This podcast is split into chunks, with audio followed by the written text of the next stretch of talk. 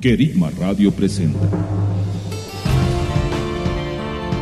Hasta lo último de la tierra. Un espacio que nos pondrá en contacto con un mundo en necesidad. Porque así como el Padre nos ama, nosotros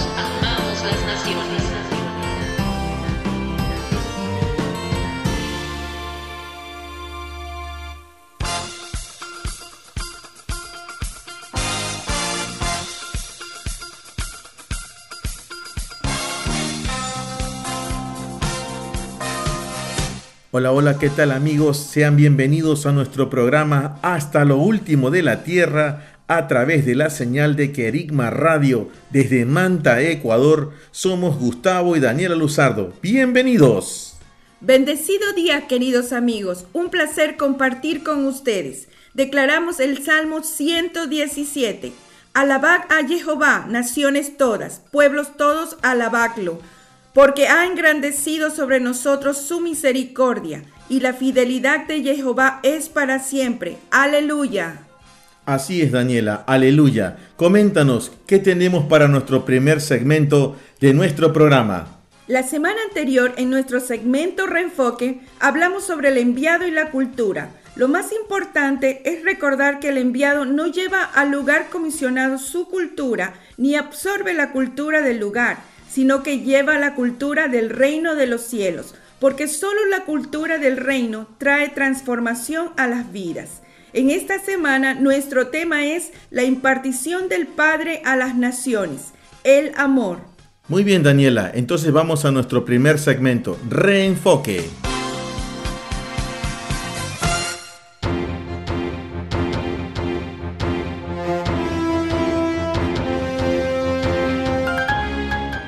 Del Padre a las naciones, el amor.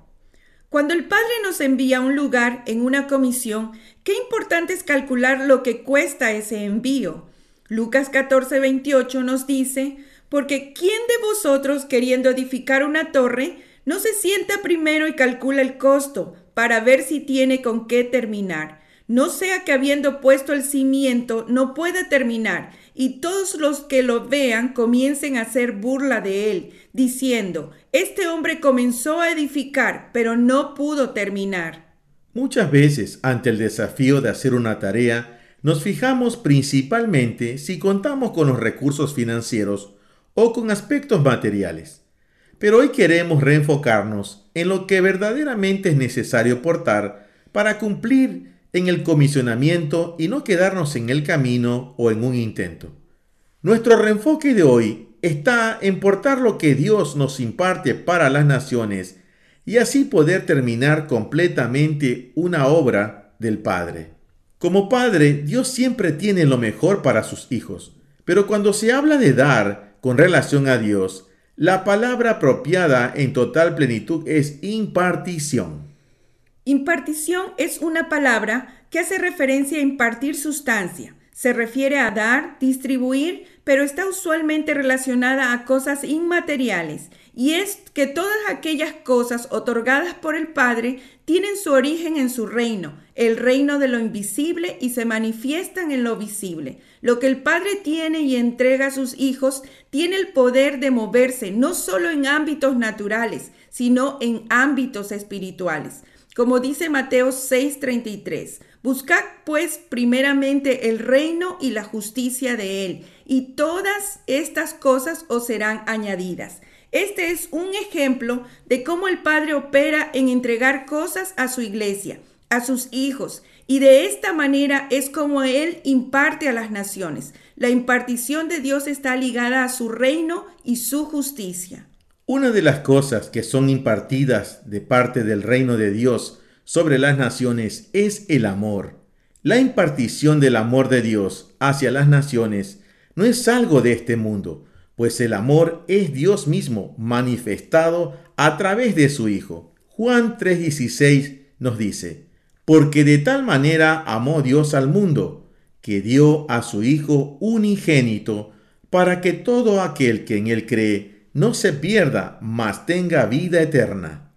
Esta es la gran impartición del Padre, su sustancia enviada a la tierra en la persona de Jesús, su amor enviado a las naciones, lo invisible hecho visible para impartir vida, y esta vida es dada en abundancia y también la vida eterna. En primera de Juan 3:16 tenemos, en esto hemos conocido el amor, en que Él puso su vida por nosotros. También nosotros debemos poner la vida por los humanos.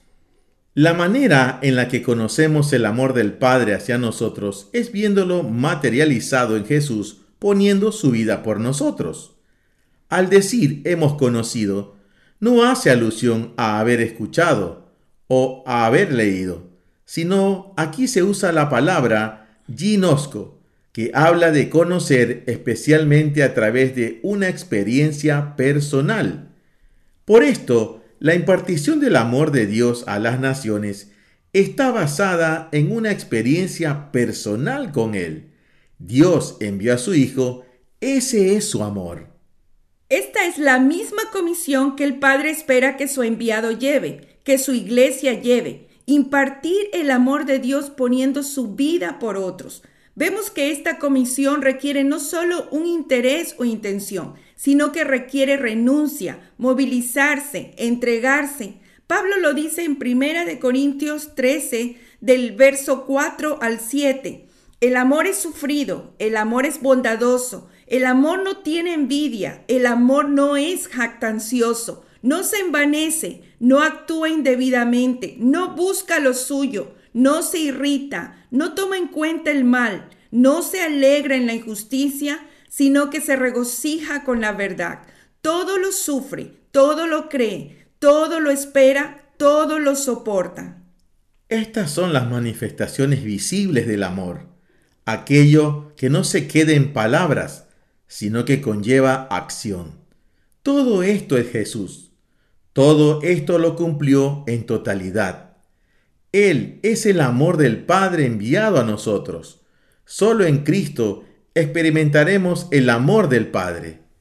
Pablo expresa que hagamos todas nuestras cosas con amor. Lo leemos en 1 de Corintios 16, 14. Todas vuestras cosas sean hechas con amor. Pablo es un ejemplo de esa impartición del amor de Dios a las naciones. Lo leemos en Hechos 14, versos 19 al 21. Pero llegaron unos judíos de Antioquía y de Iconio, y después de persuadir a las turbas, apedrearon a Pablo y lo arrastraron fuera de la ciudad, dándolo por muerto. Pero siendo rodeado por los discípulos, se levantó y entró en la ciudad, y al día siguiente partió con Bernabé hacia Derbe, después de anunciar la buena noticia en aquella ciudad y hacer muchos discípulos, regresaron a Listra, a Iconio y a Antioquía. En los hechos de Pablo notamos que poseía esta sustancia de Dios en él. Dios demanda que la impartición de su amor en cada persona que es enviada sea visible, a tal punto que dice la palabra que aquel que no ama no conoció a Dios. Primera de Juan 4:8. El que no ama no conoció a Dios, porque Dios es amor. El Padre manifestó su amor en nosotros al enviarnos a su Hijo y que de allí en adelante la vida que vivamos sea en la sustancia del Hijo. Primera de Corintios capítulo 13 versos del 1 al 3 nos dice, y si yo hablara en las lenguas de los hombres y de los ángeles, pero no tuviera amor, he llegado a ser bronce que resuena o un címbalo que retiñe. Y si tuviera profecía y entendiera todos los misterios, y todo el conocimiento, y si tuviera toda la fe hasta trasladar montañas, pero no tuviera amor, nada soy. Y aún si repartiera todas mis posesiones y entregara mi cuerpo para gloriarme, y no tuviera amor, de nada me sirve.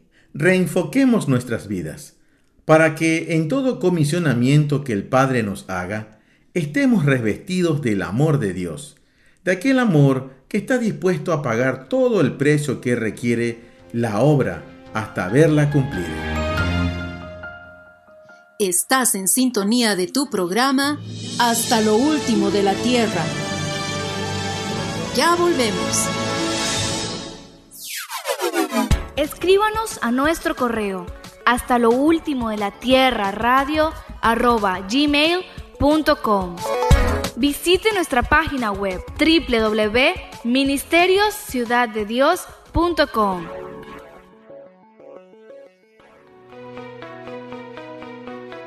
Enseñando principios que ayuden a la iglesia a vivir en el Espíritu de manera práctica, real y completa.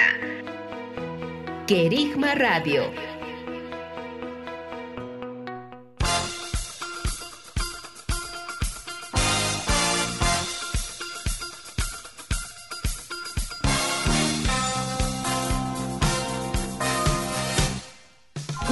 ¿recuerdas nuestros viajes misioneros al oriente ecuatoriano, a los indígenas Shuar? ¿Cómo no recordarlo, Daniela? Por supuesto, recuerdo que eran viajes muy, muy largos, cientos de kilómetros en autobús hasta llegar a la ciudad de Sucúa, porque ese trabajo lo hacíamos en la provincia de Morona, Santiago, y allí hacíamos base y tomábamos un vuelo de avioneta que aproximadamente duraba 35 minutos. Ahora, para nuestros estimados radioescuchas, 35 minutos de vuelo de avioneta significaba para una persona de la ciudad un mes caminando desde donde hacíamos base hasta llegar a la comunidad Shuar a la que nosotros íbamos. ¿Qué recuerdos tienes tú, Daniela, de eso? Bueno, el trabajo que hacíamos con los niños, eh, la gente que nos esperaba, fue un tiempo que, que no se hizo una sola vez, sino varias veces. Así es. Y voy a este punto, que cuando hacemos una tarea una vez, cuando somos comisionados en una sola ocasión, es emocionante porque vas y cumples la tarea, Mm. pero cuando vez tras vez vuelves para realizarla, vas a necesitar mucho más que un impulso o un deseo de, de ir. Necesitas el amor de Dios que esté llenando tu vida.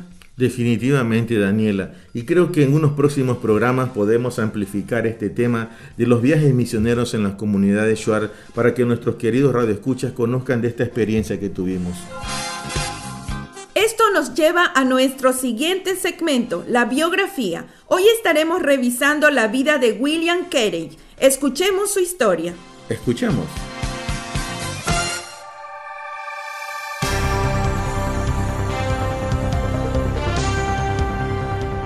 William Carrett.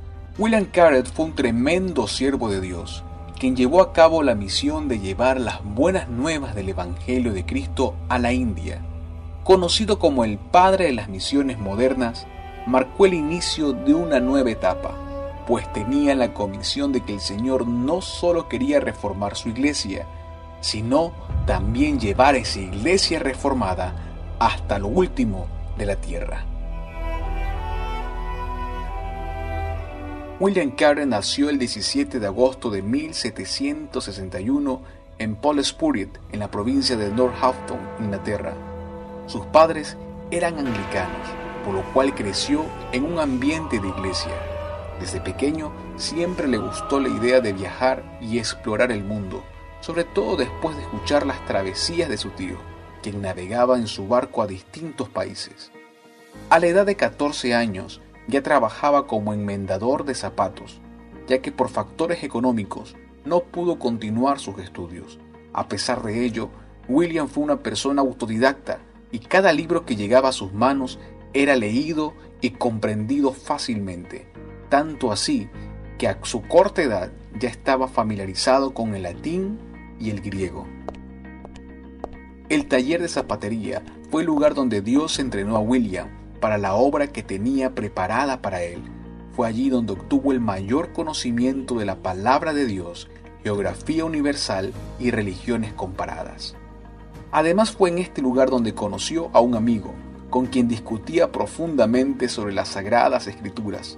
De hecho, gracias a él, William empezó a congregarse en una iglesia local, en donde tuvo la experiencia de conversión y decidió servir al Señor con todo su corazón, con toda su alma y fuerzas, y fielmente así lo hizo.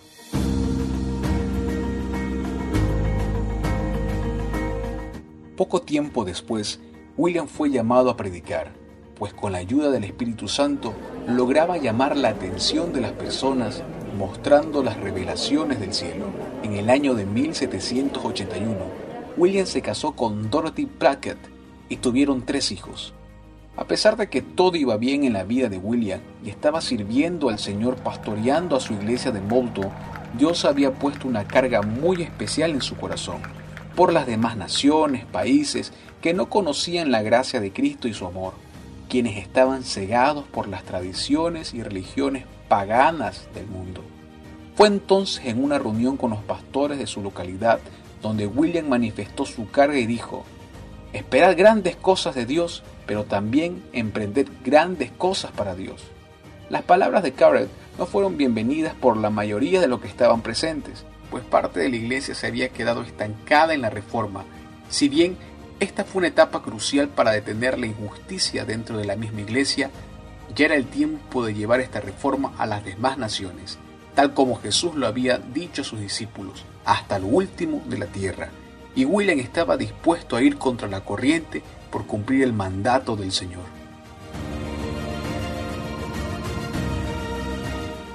William era un hombre de acción y firmes resoluciones, en un momento de la historia de la iglesia marcado por la pasividad. No era que él corría muy deprisa, era que los demás estaban sentados cómodamente. De hecho, es reconocido como el padre de las misiones modernas, no por haber sido el pionero, ya que otros hombres de su tiempo salieron al campo primero que él. Lo distinto de William fue la pasión, la iniciativa, la diligencia, la perseverancia y las prácticas que estableció para el trabajo misionero. Fue así que en 1792 se creó la primera organización de misiones como la conocemos hoy en día. India fue el primer país al que llevaría el Evangelio. Por supuesto, William era la persona indicada para esta misión, acompañado de su familia y del doctor Thompson, quien había visitado el país y empezado el trabajo misionero en aquel lugar. En 1793, juntos zarparon a la India. Durante el viaje, William aprendió el bengalí de forma rápida el Señor le había dado el don para las lenguas e idiomas. Meses después llegaron a Calcuta, India, y fue allí donde empezaron a experimentar los primeros obstáculos. Al llegar a un país de forma ilegal, con pocos recursos y además donde estaba prohibida la predicación del Evangelio de Cristo, solo quedaba confiar plenamente en el Señor.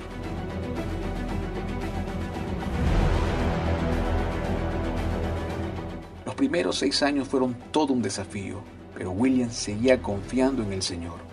Una de las situaciones difíciles que enfrentaba la familia era la postura de Dorothy, la esposa de Carter. Ella no había recibido el mismo llamado misionero que su esposo, y para ella era una lucha vivir en una cultura diferente, en medio de la pobreza y la crianza de los niños en ese ambiente extraño también tuvo que enfrentar la disentería crónica y la muerte de su hijo Peter. Esto y otros factores se combinaron para acelerar su deterioro a tal punto que enloqueció. William sufría por la angustia de su esposa y trató de hacer todo lo que pudo para ayudarla. Rechazó la idea de internarla en un manicomio y la cuidó hasta el fin de sus días. William estaba entre la espada y la pared. Por un lado su deseo genuino de cuidar y proteger a su familia y por el otro su convicción firme de que había sido llamado y enviado a la India por Dios. Además de la situación familiar, William enfrentaba el hecho de que nadie respondía al mensaje del Evangelio. Las tradiciones paganas eran un velo muy difícil de romper y llenaba su corazón de dolor, puesto que estaba tan ciegos que arrojaban a niños pequeños al río Ganges como sacrificio a los dioses y quemaban a las viudas sobre la pira fúnebre de sus esposos. Todo esto hacía que William quisiera cada vez más que estas personas puedan conocer la verdad y sean libres. Sin embargo, después de casi siete años de permanecer en medio de las tribulaciones, por fin pudieron ver frutos. Con la llegada de William Ward, quien era impresor, y Joshua Marshman y su esposa Hannah, quienes eran especialistas en lingüística, William se dio cuenta de que su llamado era llevar el Evangelio de Cristo a la India, pero no predicando, sino traduciendo la Biblia al bengalí y los demás dialectos hablados en el país, para que así los hindúes pudieran conocer el sacrificio y la gracia de Cristo. A comienzos de 1800, la familia Carrel tuvo que mudarse a la colonia danesa de Sempur, a unos 25 kilómetros de Calcuta. El gobierno danés ayudó a los misioneros a comprar tierra donde habían viviendas para cada familia, una capilla, un comedor y un lugar para una imprenta y una escuela de internos. El Señor le dio mucho más de lo que William se hubiera imaginado. En diciembre de 1800 fue bautizado el primer converso en la India y un año después pudieron terminar el Nuevo Testamento en Bengalí. Sin embargo, William tuvo que pasar otro doloroso momento al enviudar. Mas esto no detuvo la obra que el Señor estaba haciendo entre los hindúes. Años después, Carol volvió a contraer matrimonio con Carlota Emilia Rumor, con quien compartía la misma pasión por el Señor y por el terminar su obra. Fue en estos años en los que se pudo completar la Biblia en bengalí se permitió la libre llegada de misioneros a la India, establecieron un colegio en Serpur y una sociedad para la agricultura y horticultura, sin mencionar que más hindúes se convirtieron al cristianismo. En 1829 pudo ver con sus ojos la publicación de un nuevo reglamento por el cual había luchado, que prohibía el ritual sati entre los hindúes, que consistía en quemar a la viuda junto al marido muerto. Él mismo tuvo el privilegio de traducirlo para que se difundiera entre el pueblo. Terminó sus días en cama, revisando los manuscritos de las últimas traducciones realizadas por su equipo, y partió a la presencia del Señor el 9 de junio de 1834. William Carr sirvió durante 40 años en la India y para cuando falleció ya había traducido la Biblia en seis diferentes idiomas y porciones de ella en otros 29 dialectos hindúes. Sin duda este hombre fue un ejemplo de perseverancia, aun en medio de las tribulaciones fue fiel al Señor en los momentos de gloria y aún más en la dificultad. Este es el trabajo de Dios. Esperemos grandes cosas de Él, pero intentemos también grandes cosas para Él. William Carter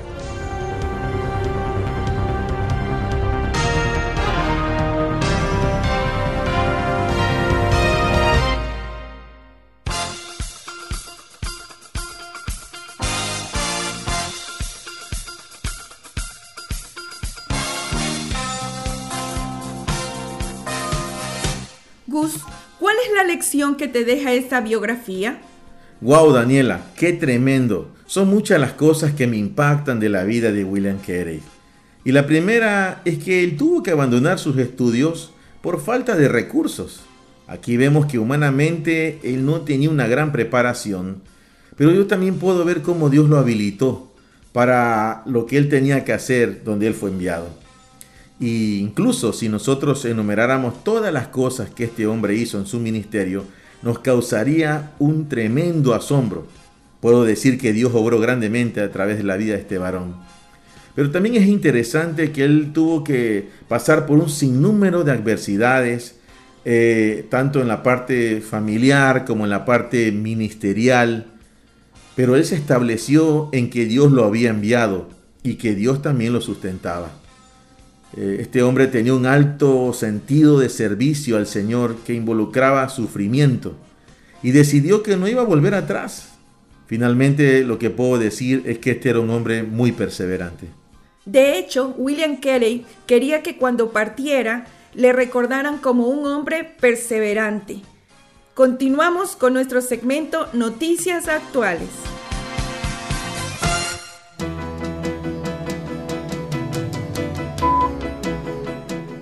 Más de 200 personas de un pueblo de Kenia se rinden a Jesús. Jonás es un plantador de iglesia en Kenia y un líder respetado en su pueblo. Cuando su país cerró debido al COVID-19, Jonás fue testigo del caos que la situación causó en su comunidad, pero se inspiró en el amor de Cristo para ofrecer alimentos a los más necesitados. Jonás vio que las personas necesitaban ayuda y que también necesitaban a Jesús. La situación desesperada en la comunidad hizo que Jonás usara sus propios ingresos para comprar alimentos para compartir con los necesitados. Otros cristianos se inspiraron en su generosidad y se unieron al esfuerzo de Jonás. Así mostraron y compartieron el amor de Jesús. Los resultados fueron sorprendentes. 863 personas escucharon el mensaje del Evangelio y 211 personas recibieron a Cristo. El testimonio de Aiza. Aiza es una cristiana que se enfrentó a la violencia extrema y abandonó a sus padres para no negar su fe. En su cultura, cuando se convierte en otra religión, avergüenzan a su familia. Igual que Aiza, hay muchos cristianos que experimentan escenarios similares, debido a su elección de seguir a Cristo en el norte de África.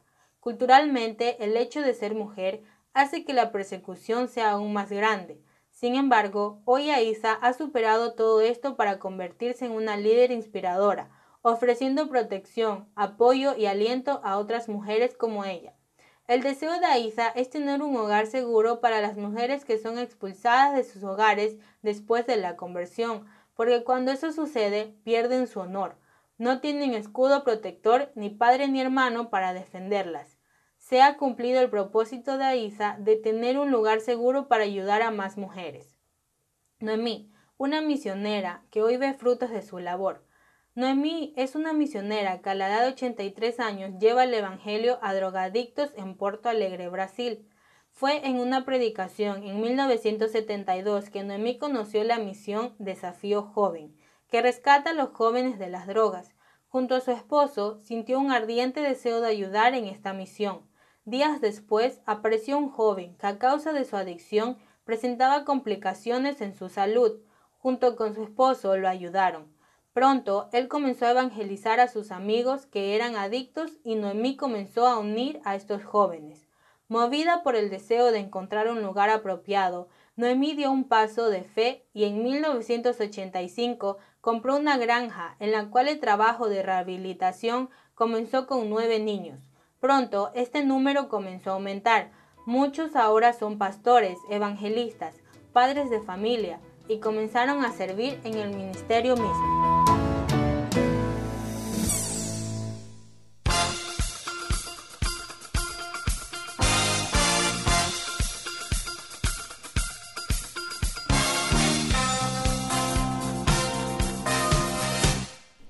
Generación a generación celebrará tus obras y anunciará tus proezas. Amigos, a continuación el segmento Las nuevas generaciones en misiones.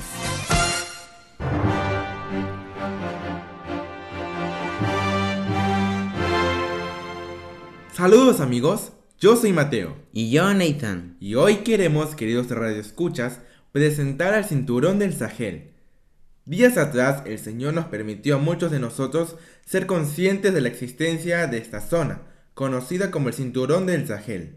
El término Sahel proviene de la palabra árabe Sahelón, que significa borde o costa. Es una zona que limita al norte con el desierto del Sahara y al sur con las sabanas y selvas del Golfo de Guinea y del África Central, desde el Océano Atlántico al Mar Rojo. El Sahel se extiende por el norte de Senegal, el sur de Mauritania, las zonas centrales de Mali y Níger, el norte de Burkina Faso, el sur de Argelia, el norte de Nigeria, la franja central de Chad y de Sudán, la práctica totalidad de Eritrea y el norte de Etiopía. En los próximos programas queremos que nos acompañen a viajar por el Sahel y conocer más de cerca cada uno de los países que componen esta zona. Hoy miremos un poco del cinturón del Sahel.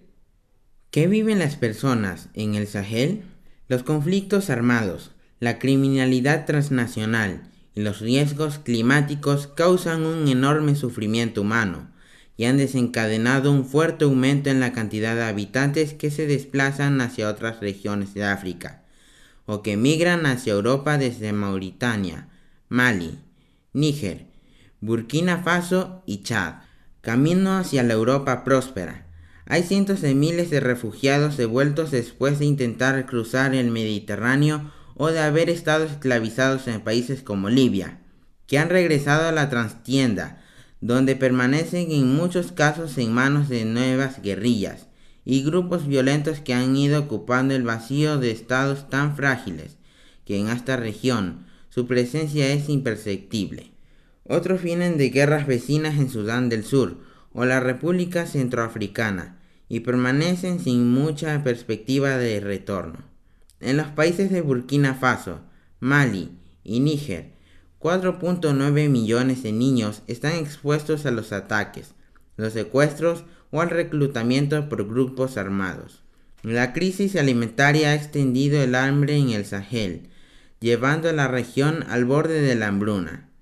La desnutrición sigue amenazando a millones de niños menores de 5 años y mujeres embarazadas y lactantes que necesitan asistencia. Casi uno de cada cinco niños en el Sahel muere antes de cumplir 5 años, y un tercio de estas muertes están asociadas con la desnutrición. Chad, Mali y Níger acogen a la mayor cantidad de niños con desnutrición aguda severa en la región. Las situaciones que viven las personas en el Sahel va más allá de lo que hemos podido mencionar, pero hoy nos queremos unir en oración por ellos, reconociendo que el cielo tiene la verdadera realidad para ellos. Que así como en el cielo se dice del cinturón de Sahel, así proclamamos nosotros sobre esta zona. Oramos. Señor, unidos en tu nombre, en este momento, nos disponemos para soltar voz en el cinturón del Sahel. Sea la luz en todo el cinturón de Sahel, sea separada la luz de la tiniebla. Resplandezca la verdad. Corre en este momento el Evangelio del Reino en estos pueblos, lenguas, tribus y naciones. Arrepentíos, cambien su manera de pensar, porque el reino de los cielos se ha acercado.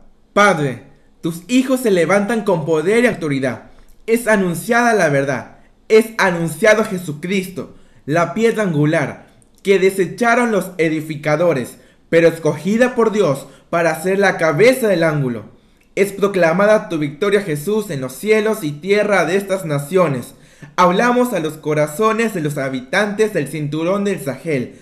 En el nombre de Jesús son removidos esos corazones de piedra por corazones de carne, por corazones sensibles a tu voz corazones apasionados por buscarte y conocerte. Señor, no hay argumentos, no hay barreras, no hay límites para tu gran amor y verdad. No hay tiniebla que se pueda resistir a tu soberanía. Ahora es el juicio de este mundo. Ahora será echado fuera el príncipe de este mundo.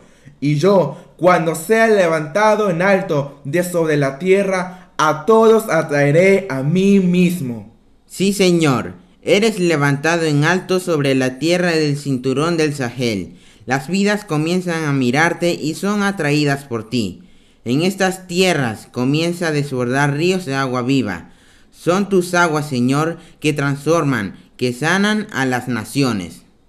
Padre, donde abunda el pecado, sobreabunda tu gracia. Sean guardados tus hijos. Tú sabes lo que ellos necesitan. Tú suples sus necesidades.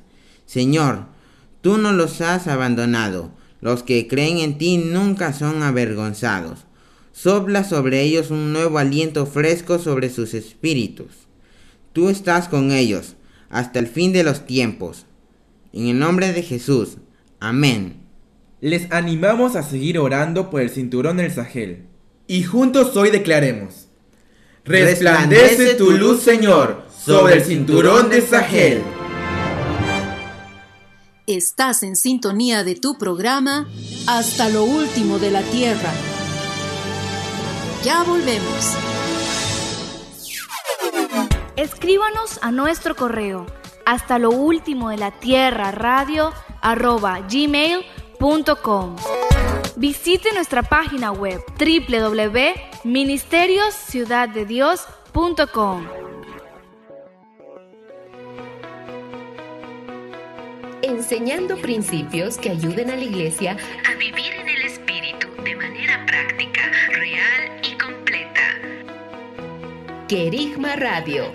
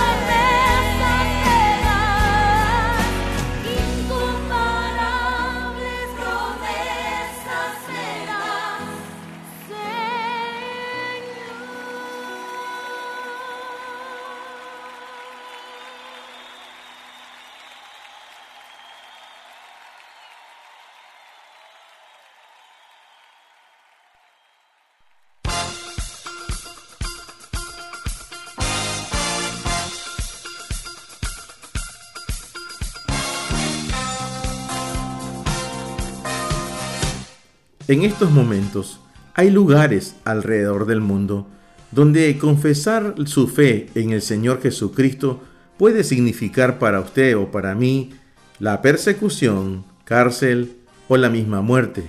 Ese es el caso de nuestros hermanos que están siendo perseguidos en Vietnam. A continuación, nuestro segmento Orando por la Iglesia Perseguida.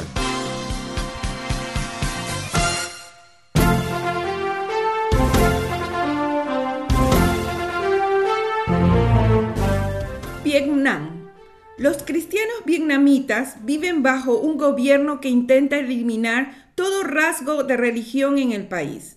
Pese a ello, la iglesia experimenta un desarrollo continuo.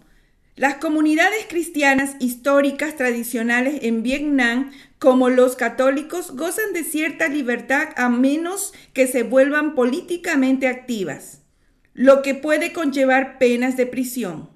Cuando las iglesias católicas son propietarias de grandes parcelas de tierra, en ocasiones estas le han sido confiscadas por el Estado con fines de desarrollo. El gobierno comunista controla la actividad cristiana y ejerce un alto nivel de presión sobre todos los cristianos, siendo perseguidos más intensamente. Sospecha especialmente de las minorías étnicas que viven en las tierras del norte y las altas centrales, muchas de las cuales son protestantes. Se estima que hasta el 80% de los cristianos protestantes en Vietnam son de etnias minoritarias como los Hmong, los líderes de grupos étnicos consideran a los cristianos como traidores de su cultura e identidad y a menudo excluyen a los cristianos y a los nuevos conversos de la comunidad. Los vecinos de aldeas rurales suelen colaborar con las autoridades locales para interrumpir las reuniones cristianas, golpear a los cristianos y expulsarlos de sus aldeas, al no adorar a la naturaleza ni a los animales y alentar a los niños a ir a la escuela. Son unos de los motivos que llevan a los aldeanos no cristianos a perseguir a las personas que cambian de fe. Los parientes también son fuertes agentes de opresión contra los cristianos, cortando lazos familiares y negando su derecho a la herencia. En algunos casos, incluso obligan al cristiano a divorciarse y le niegan la custodia de los hijos. Ellos se enfrentan a exclusión social, discriminación y ataques. A veces ven cómo destruyen sus hogares o son obligados a abandonar la aldea. En algunos casos, los cristianos se han visto forzados a huir al extranjero y solicitar asilo. Por ejemplo, en la vecina Camboya, pero han sido devueltos debido a la presión vietnamita. Una amplia ley del 2018 sobre religión que parecía una posible mejora para los cristianos sobre el papel, no ha cambiado nada sustancial, excepto añadir otra fuente de incertidumbre. Las regulaciones más estrictas sobre la comunicación en línea también están restringiendo y limitando la libertad disponible para los cristianos. El régimen comunista hace todo lo posible para mantener sus acciones fuera de la atención internacional. Las autoridades locales intimidan a los creyentes para que dejen de propagar el nombre de Jesús. Pero así como Pedro y Juan dijeron ante el concilio en Hechos 4:20, no pueden callar lo que han visto y oído. Los fieles prefieren obedecer a Dios antes que a los hombres. Queridos amigos, queremos invitarles a que se unan a nosotros para levantar nuestras voces en oración a favor de la iglesia perseguida en Vietnam. Padre, en el nombre de Jesús y desde los celestiales, en esta hora sobre la tierra de Vietnam, sobre los hermanos y hermanas que están allí, Señor, siendo perseguidos, nosotros declaramos manto de amor sobre ellos, tu manto de amor cubriéndolos, tu manto de amor sosteniéndolos, fortaleciéndolos. Padre, así también está enviándose en esta hora ángeles, ángeles de parte de tu trono, Señor, que salen desde allí Padre, con el propósito de seguir destruyendo las columnas que aún sostienen este sistema filosófico comunista. En el nombre de Jesús siguen cayendo esas estructuras hasta ser completamente derribadas. En el nombre de Jesús. En el nombre de Jesús decimos que ese monte alto ya fue juzgado, que ese monte alto ya cayó. En el nombre de Jesús. Padre, en el nombre de tu Hijo Jesucristo, en este momento oramos pidiéndote por aquellos hombres y mujeres, adultos, ancianos, niños, jóvenes o prejuveniles, que son parte de esa iglesia que ha decidido confesar a Jesucristo como Señor de sus vidas, aun a pesar de la propia persecución, de la cárcel y la misma muerte. Oramos que sean fortalecidos por el poder de tu Espíritu Santo, Señor. Sean guardados nuestros hermanos allá en la iglesia que está siendo perseguida en Vietnam. En el nombre de Jesucristo, Señor, fortalecelos, Padre. Que haya una doble porción de tu Espíritu sobre ellos, Señor. Que haga que su fe no decaiga a pesar de las circunstancias, Señor. Se mantengan firmes en el nombre de Jesucristo. Sopla tu espíritu, Señor. Sopla tu espíritu sobre los hermanos de Vietnam. En el nombre de Jesús, que se levanten como, Señor, la iglesia del testimonio, que se levante una iglesia fuerte, Señor, una iglesia, Señor, que es luz en toda la nación. Te agradecemos, Padre, en el nombre de Jesús. Sí, Señor, te agradecemos, te agradecemos. Hemos presentado hoy día la iglesia perseguida en Vietnam, Padre. Sea tu nombre glorificado aún en medio de la iglesia perseguida en Vietnam. Amén. Estás en sintonía de tu programa Hasta lo último de la tierra. Ya volvemos. Escríbanos a nuestro correo hasta lo último de la tierra radio arroba gmail.com. Visite nuestra página web www.ministeriosciudaddedios.com.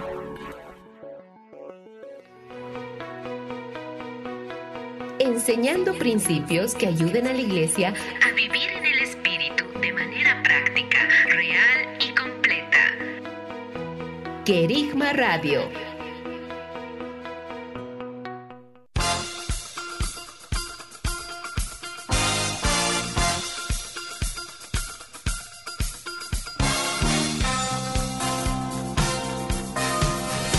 Estamos de regreso, queridos amigos. Escríbanos con cuál segmento usted se ha identificado durante este programa. Gus, ¿qué segmento ha tocado tu corazón en este día? Daniela, el segmento que más me ha impactado en este programa es Orando por la iglesia perseguida. Y te explico por qué. Eh, en este instante aquí en esta parte del planeta, hablando de Latinoamérica, en Occidente, nosotros tenemos muchas libertades, aún en medio de pandemia y cuarentena y que los automóviles se tienen que mover con el número de placa, eh, usar mascarilla y un sinnúmero de restricciones y peticiones que se nos exigen cumplir, eh, seguimos teniendo libertades. Hoy más que nunca se está utilizando las redes el internet, plataformas para poder eh, transmitir, para poder hacer reuniones, entrenamientos, trabajo y todo eso. Podemos eh, comprar con libertad, salir, hacer muchísimas cosas. Pero hay lugares, hay países como el que nombramos hoy día, Vietnam, donde no se puede hacer esto. Con pandemia, sin pandemia o sin cuarentena, no puedes testificar del Señor Jesucristo. No puedes decir abiertamente que tú eres una mujer o un hombre de Dios. O predicar o hablar de Jesucristo con libertad. Porque eso significaría cárcel, muerte, persecución. Entonces yo me hago la pregunta, ¿cuán dispuesto yo estaría a dar mi vida por el Señor. Esa es la razón por la que este segmento a mí me, me, impacta mucho. Qué importante lo que has dicho, Gus. Las obras de Dios solo se la pueden hacer en el amor del Padre, como lo vimos en el reenfoque de hoy. Amados, seamos impartidos del amor de Dios en esta semana y así ministremos en todo lugar. Me despido de ustedes. Gracias por su amable atención. Bendiciones. Hemos llegado al final de nuestra programación, pero antes de despedirme, quisiera agradecer a aquellos hermanos y amigos que nos han escrito desde Panamá, Colombia y Ecuador. Gracias por enviarnos sus correos y dejarnos saber cómo este programa está trayendo bendición a sus vidas. Queridos amigos, será hasta una próxima ocasión. Bendiciones. Hasta aquí tu programa. Hasta lo último de la tierra. Será hasta dentro de siete días.